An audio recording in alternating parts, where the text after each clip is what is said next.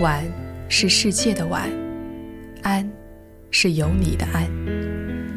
今天是陪你的第一个晚安故事，我是王莹。初一那年，为了救一个风筝，朱莉爬上了一棵无花果树，在那里，她明白了父亲所说的：普通的草木鲜花，普通的树缝阳光。普通的日出日落拼合在一起，宛若神迹。高高的无花果树上，看到的已不再是凡尘的风景，有时是夕阳，有时是朝日。每一天都是同一个太阳，可每一天也有不同的景色。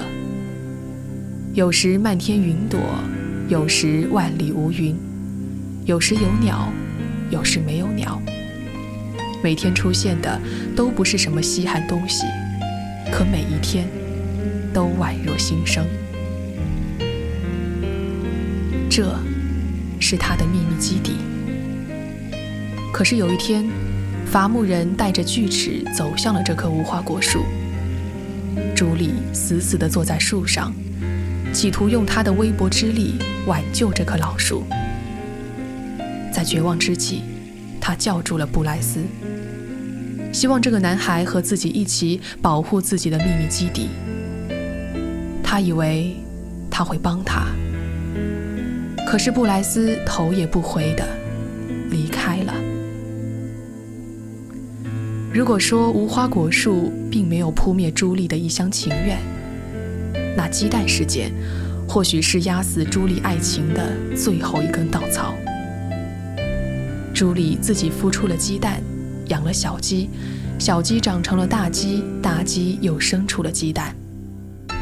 朱莉将她的喜悦送给了布莱斯和周围的邻居，几乎每天，布莱斯家都会收到朱莉的鸡蛋。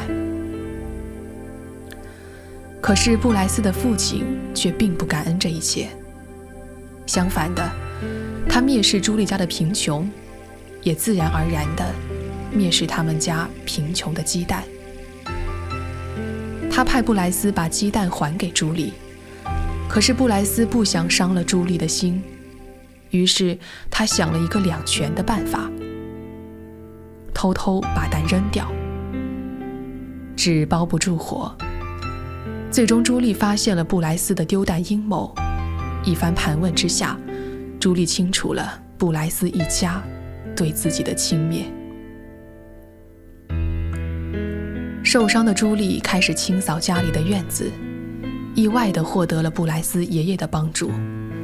有了更多时间思考的朱莉，看着布莱斯忽闪忽闪的眼神，慢慢意识到了，布莱斯也许并不像自己想象的那么完美。但这时，布莱斯却对朱莉有了新的看法。他在爷爷的叙述中。看到了一个以往完全不同的朱莉。回到家中，他翻开报纸，看到了朱莉关于誓死保卫无花果的新闻。看着朱莉说她对那棵树的独特感受，布莱斯觉得朱莉变得不同了。她似乎有什么独到之处，这种奇妙的陌生感觉占据了布莱斯的心。让他感到恐惧，他猛地放下报纸，可是放不下心中升腾的奇妙感觉。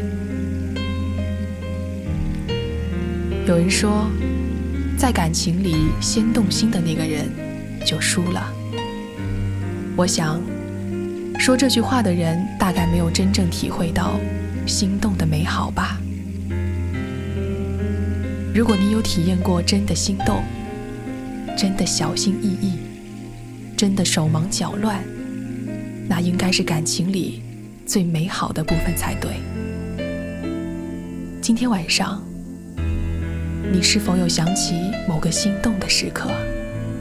如果有的话，希望那个美丽的时刻能在梦里给出一个完美的结局。晚安，好梦。